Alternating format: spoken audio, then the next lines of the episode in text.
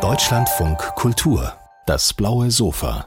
Hallo zurück. Sie sehen das blaue Sofa und Sie erleben gleich die Schriftstellerin Karen Duwe. Ich freue mich sehr. Zunächst aber erleben Sie eine kleine Umfrage, die ich ganz unbedingt durchführen muss. Jetzt und hier. Frage an Sie. Wer mag Pferde? Hand hoch, bitte. Mhm. Eins, zwei, drei, vier, fünf. Mhm. Wer hat mit Pferden so überhaupt nichts am Hut? oh je, oh je. Ja, sehen Sie mal. Fehler. Und, und Fehler. Das klären wir jetzt gleich mit Frau Duwe. Mhm. Mir, ich habe jetzt auch gerade die Hand gehoben, mir ging es tatsächlich ähnlich. Ich bin überhaupt kein Pferdemädchen und als ich gehört habe, okay, hier sind zwei Pferde drauf, gut, hier steht Sissi, aber hm, ich hätte womöglich diesen fantastischen Roman nicht gelesen, wenn es ein Pferdebuch geworden wäre, wie Sie es ja eigentlich vorhatten. Aber dann ist es doch ein Roman über die österreichische Kaiserin Sissi geworden. Herzlichen Dank und herzlichen Glückwunsch für dieses Kunststück, Frau Duwe. ja, sehr Stelle. gerne, Dankeschön. Bitte. Sind Sie denn, Sie lieben Pferde? Ja. Sind Sie ein sogenanntes Pferdemädchen, wie man immer so schön sagte, durch und durch auch schon immer gewesen? Äh, anfangs ja. Also ich habe in den 60er Jahren äh, Reiten gelernt in so einer militaristischen Reitschule oh. mit altem Militär und Polizisten. Also ich habe auch meine Bundeswehr abgeleistet. Und äh, dann habe ich mit 16 aufgehört, oder 14, 16, weil das uncool war, weil das nur diese blöden Pferdemädchen waren. Ja. Und habe mit 30 wieder angefangen. Und dann war es eine späte und sehr heftige Liebe. Und jetzt haben Sie ja auch diverse Pferde ja. bei sich stehen. Man kann ja gar nicht genug haben. Man kann gar nicht genug Pferde haben, genau. Und Sie sagen, ein Pferd lässt alle Menschen besser aussehen. Das habe ich in einem Interview gelesen. Und Sie können mir glauben, mich nicht, wenn ich auf einem Pferd sitzen würde. Wohl aber tatsächlich die Kaiserin von Österreich, die ja regelmäßig auf dem Pferd gesessen hat. Also wie regelmäßig? Nur damit wir so eine Ahnung haben. Ach, die hat manchmal drei, vier Pferde am Tag geritten. Ja. Da kannte sie nichts. Stundenlang dann auch. Ja, oder wenn sie in England Jagden geritten ist, dann haben die manchmal eben zehn Stunden gedauert, weil dann wieder, dann wurden die Pferde ausgewechselt, so alle zwei Stunden, und dann ging es weiter mit einem frischen. Mhm. Und sie blieb immer frisch. Sie ist nie müde geworden. Das ja. war wirklich so ein Phänomen, wenn alle nachher in den Seilen hingen, dann hat die abends noch ordentlich Fete gefeiert nach, den, nach der Reitjagd und äh, war die letzte, die dann gegangen ist. Und das, obwohl sie ja kaum was zu sich genommen hat, was sie hätte stärken können. Also essen. Vielleicht gerade deswegen. Also sie hatte auch so Tricks. Das waren englische Jockey-Diäten, die sie gemacht hat in England. Äh, die brauchen ja auch viel Kraft, dürfen nichts wiegen auf dem Galopper und müssen gleichzeitig sehr kräftig sein. Mhm. Und äh, wir kennen ja alle unter anderem die Marischka-Filme aus den 50er Jahren über Sissi mit Romy Schneider in der Hauptrolle. Da wird natürlich auch viel jauchzend geritten. Aber wie extrem Pferde und auch das Reiten das Leben von der tatsächlichen Kaiserin geprägt haben, das weiß ja eigentlich keiner. Ich Was wusste das auch vorher nicht. Sie wussten es auch nein, nicht, nein, genau. Zufall, wie sind Sie ja. denn darauf gestoßen, dass das Reiten Sissi ja förmlich alles bedeutet hat? Ja, ich wollte über, äh, eben über Pferde ein Buch machen, habe nach einem alten Reitmeister gesucht, an dem ich das entlang erzählen könnte und bin dann immer wieder auf den Namen der Kaiserin gestoßen, die bei verschiedenen großen Reitmeistern eben auch Unterricht genommen hat. Ja, und hier ist tatsächlich Sissi in England und äh, reitet da auch nicht nur, also wenn wir von Reiten sprechen, dann, dann sprechen mhm. wir tatsächlich nicht von, wir reiten mal gemütlich aus, sondern von, wie heißt es, pa Parforce-Ritten, also richtig. Parforce-Jagd, ja. Was ist das genau? Äh, muss ich vorstellen, wie Grand National, äh, eine Extremsportart, es geht über Hindernisse, das Tempo so schnell, wie es nur irgend geht. Und hinter dem Fuchs her, man weiß nicht, wo man längs springt, man weiß nicht, was hinter dem Hindernis lauert. Und es gibt regelmäßig Stürze, Verletzte, tote, tote. Pferde wie Menschen. Mhm. Ihr ist tatsächlich nichts passiert und Sie konnten diese ja. Erkenntnis, dass sie A, die Pferde und das Reiten so liebte und dass ihr nichts passiert ist, aus äh, Tonnen von Materialgewinn, die Sie durchgeackert haben. Sie schreiben über die etwas ältere Sissi in den Jahren 1876 und 1877 und über die haben an die 20 Personen von der Hofdame über den Sohn von Sissi bis zur Vorleserin Details zusammengetragen. Wie sahen diese Berichte aus? Wie können wir uns das vorstellen? Na, es gibt, ähm, also gerade von den Hofdamen gibt es Tagebücher. Das ist immer viel besser als Memoiren. Also ihre, ihre Nichte hat zum Beispiel über die Zeit, die sie mit der Tante Reiten verbracht hat, äh, dann später ein Erinnerungsbuch geschrieben, die Kaiserin und ich. Und äh, das ist dann oft so ein bisschen ähm, ja unexakt in den Zeiten. Aber die Hofdame hat jeden Tag Tagebuch geführt und hat teilweise aufgeschrieben, was sagt die Kaiserin Wort für Wort, was habe ich geantwortet daraufhin die Kaiserin, dann habe ich wieder das gemacht. und äh, hat auch darüber philosophiert, warum die Kaiserin ist, wie sie ist. Und das ist natürlich ein viel, viel größerer Fundus. Äh, die Menschen, die wie eine Familie sie jeden Tag begleitet haben, der Obersthofmeister, die Obersthofmeisterin, die Hofdamen, ähm, die Diener. Und äh, die sind, die arme Frau ist niemals alleine gewesen. Da gibt's halt unendlich viel zu erzählen. Ja. Wenn Sie jetzt sagen, die arme Frau ist niemals allein gewesen, hatten Sie großes Mitleid mit Sisi? Wenn Sie das so sagen? Ja, also ich hatte schon ziemlich Mitleid. Die war sehr unglücklich. Es lag aber auch ein bisschen an ihr. Also sie, wenn sie nicht so perfektionistisch gewesen wäre und äh, nicht alles drauf gesetzt hätte, die schönste Frau der Welt zu sein, dann hätte sie auch nicht so furchtbar gelitten, als sie auf die 40 zuging. Und da ist dann noch mal tausend Tode deswegen gestorben. Oder wenn sie all diese Sachen, also auch die beste Reiterin zu sein, Sprachen dann immer gleich perfekt zu lernen, wenn sie das so ein bisschen lockerer gelassen hätte, dann hätte die viel mehr Spaß am Leben haben können. Aber sie konnte immer nur ganz oder gar nicht. Äh, entweder hat sie ihren Mann abgöttisch geliebt und als er einmal fremdgegangen ist, hat sie ihn nur noch verachtet. Oder äh, sie war eben halt die beste Reiterin, hat sie gemerkt, das haut jetzt nicht mehr so hin, gleich alle Ställe auflösen. Sie war nicht mehr, es, sie drohte nicht mehr die schönste Frau Europas zu sein.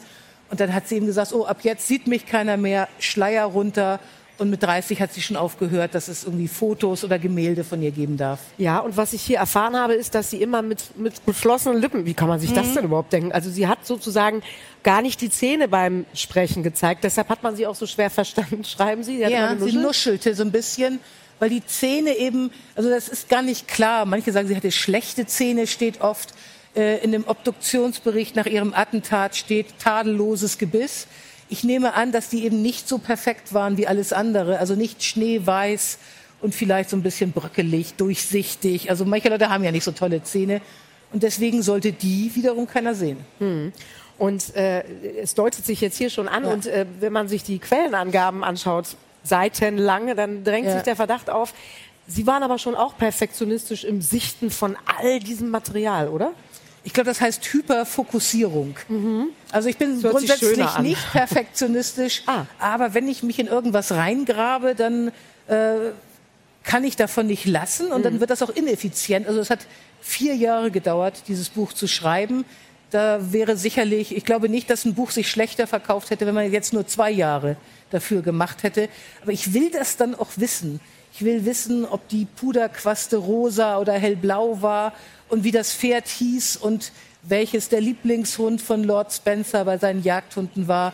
Ich muss das dann ganz genau haben. Ja, und äh, wie sah dann sozusagen Ihr, haben Sie dann ein Schreibzimmer oder wo schreiben Sie? Wie, wie können wir uns das ausmalen, wie das aussah mit dem ganzen Wust an Also natürlich Material? ein Barockschreibtisch, weil das ja da so immer mit diesem zweiten Barock da zugange ist. Äh, dann habe ich die ganzen Wände vollgeklebt mit Innenansichten von der Hofburg, von Schloss Göttelö, von den englischen Sommerresidenzen.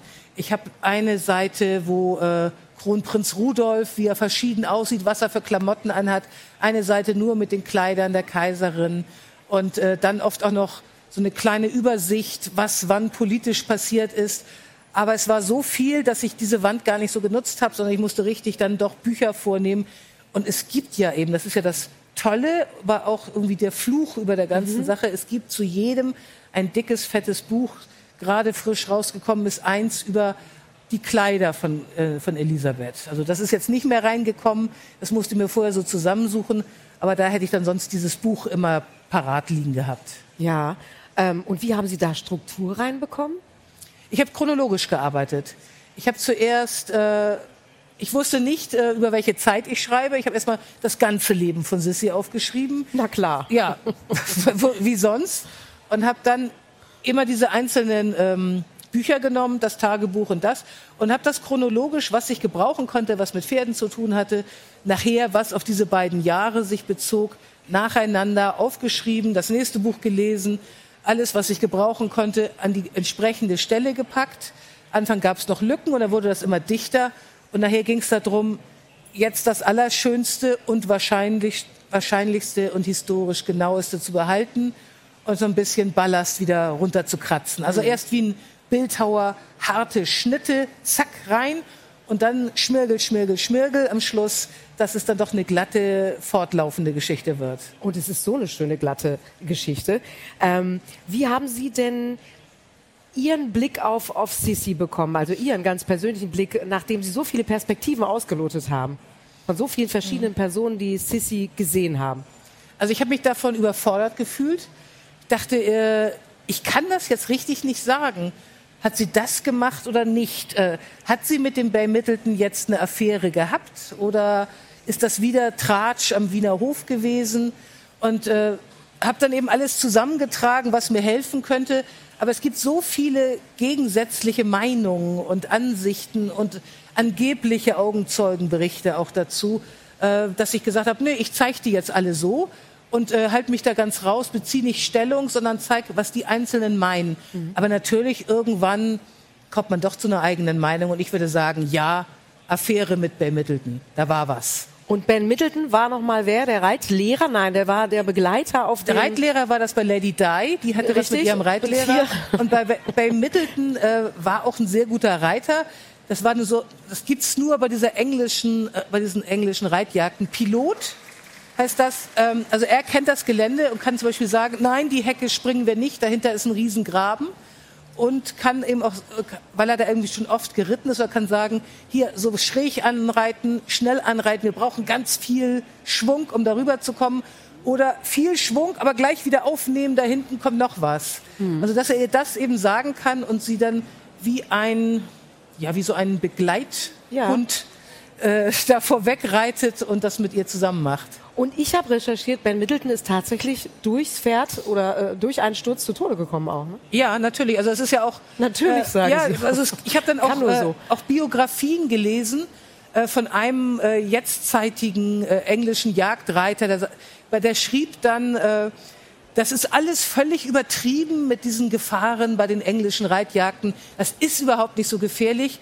Hinten im Buch hatte man dann aber drin, dass der auch beim, äh, bei der Jagd äh, tödlich verunglückt war. Und ich finde, das spricht ja. dann doch dafür, dass die sehr gefährlich sind. Und bei Middleton dann bei einem Rennen, ganz blöde Sache, das Pferd sprang, stolperte, fing sich wieder, riss den Kopf hoch, traf ihn mit dem harten oh Pferdekopf. Oh die die Pferde mögen, wissen das, dass das furchtbar ist, wenn ein Pferd einem den Kopf so ans Kinn schlägt. Und äh, der hat sich sofort das Genick gebrochen. War schon tot, bevor er vom Pferd gefallen ist. Und da steht auch bis heute noch so ein kleiner Grabstein an, diesem, äh, an dieser Rennstelle, äh, wo dann Bay Middleton in seinen ganzen Jagdklamotten mit Stiefeln und Reitgerte und allem beerdigt worden ist. Und das hört sich jetzt an, als könnten Sie auch über alle Nebencharaktere nochmal so ein dickes Buch schreiben. Stimmt das? Nicht über alle, aber äh, ich habe für jeden die Biografie rausgesucht und weiß, was die vorher gemacht haben, bevor das Buch anfängt, und auch was die später gemacht haben. Mhm. Weil ich eben die, die Sissy halt nicht allein agiert, sondern das sind immer so, also es sind alles Beziehungen. Mhm. Es geht immer um Macht, es geht um Beziehungen mit Pferden, Beziehungen mit Menschen und das, was passiert, wenn da plötzlich so große Charaktere aufeinanderprallen. Mhm. Wie ist das denn eigentlich, wenn dann das Buch geboren ist, ja, veröffentlicht wurde, sehr gut besprochen wurde und Sie haben da dieses Arbeitszimmer mit dem barocken Schreibtisch und das alles an den Wänden. Pinnen Sie das dann alles ab und verabschieden Sie sich so von der Materie? Nee, das, also, das letzte Mal hat das schon ein paar Monate gedauert, wo ich dann irgendwann, irgendwann sagte, so, jetzt aber weg erst so ganz ordentlich, ich bewahre das alles auf in der Mappe und dann die ersten Risse und dann, ey, komm, weg das Ganze, nächstes Buch. Dabei gibt es nicht dann so viel Material, dass doch noch da irgendwie ein Fortsetzungsroman entstehen könnte? Ich habe ja erst äh, über zehn Jahre schreiben wollen, weil sie über zehn Jahre oder acht Jahre wirklich sehr viel geritten ist.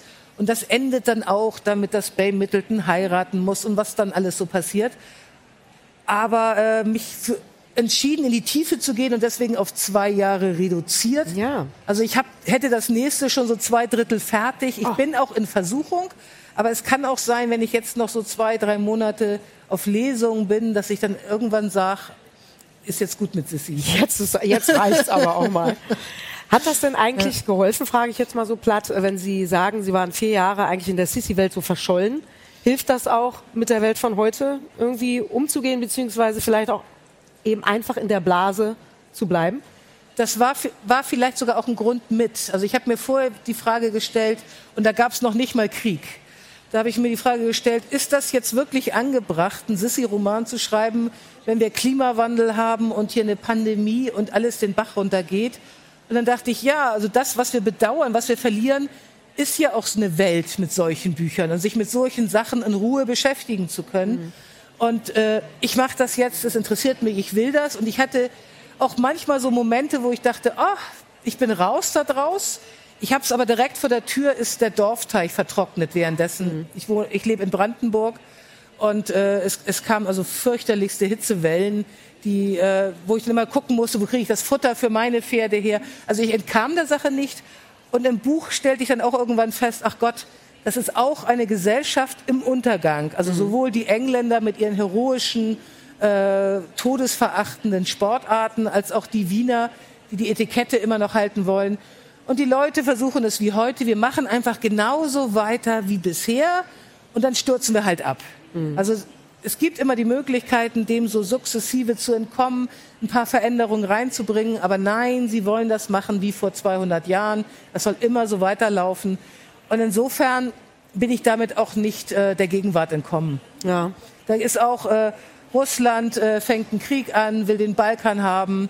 Äh, es gibt da fürchterliche Massaker und äh, es geht darum, dass äh, der Zar das großslawische Reich wieder haben will und die Krim ist besetzt und dann kommt England dazu. Also es ist auch keine Märchenwelt. Es ist nicht die Rummi-Schneider-Sissi-Märchenwelt. Dankeschön für diesen Einblick über diese Sissy, über die Sie geschrieben mhm. haben. Ich fand es total toll. Ich empfehle das Buch wärmstens. Herzlichen Dank. Auch Dankeschön. für den Besuch hier auf dem blauen Sofa. Danke, Vielen Dank, dass ich da sein durfte. Ich fand es auch sehr schön.